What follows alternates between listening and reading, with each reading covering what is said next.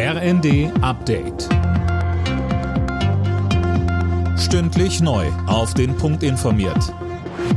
Ich bin Nanju Kuhlmann. Guten Abend.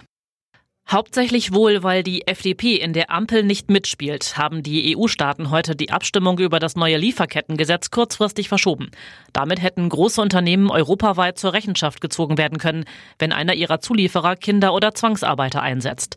Wieso die FDP da nicht mitspielen wollte, sagte Verkehrsminister Volker Wissing von der FDP. So ist für uns besonders wichtig, dass wir unsere Wirtschaft jetzt nicht zusätzlich mit überbordender Bürokratie belasten. Wir haben eine Wachstumsschwäche gegenwärtig, die muss überwunden werden. Äh, Deutschland braucht äh, Wachstumsimpulse. Das ist auch wichtig für ganz Europa. Olaf Scholz ist vor seinem Vier-Augen-Gespräch mit US-Präsident Joe Biden zuversichtlich mit Blick auf die weitere amerikanische Unterstützung der Ukraine. Der Kanzler hatte gleich nach seiner Ankunft schon mit Senatoren beider Parteien gesprochen.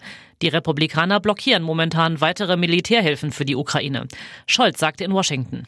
Ich will nicht spekulieren, wie lange es denn noch dauert und ob es noch ein paar weitere Anläufe braucht. Aber es wäre schon gut, wenn es jetzt sehr bald erfolgte, weil es eben, wie gesagt, um eine große wichtige, klare Botschaft an den russischen Präsidenten geht und um eine sehr tatkräftige Hilfe für die Ukraine. Die Tourismusbranche in Deutschland hat die Corona-Krise fast hinter sich gelassen. Das Statistische Bundesamt zählte im vergangenen Jahr 487 Millionen Gästeübernachtungen, nur knapp weniger als im Vor-Corona-Jahr 2019. Campingplätze waren sogar deutlich beliebter als vor der Pandemie.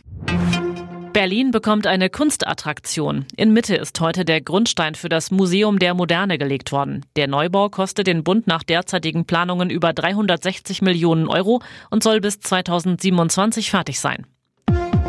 Alle Nachrichten auf rnd.de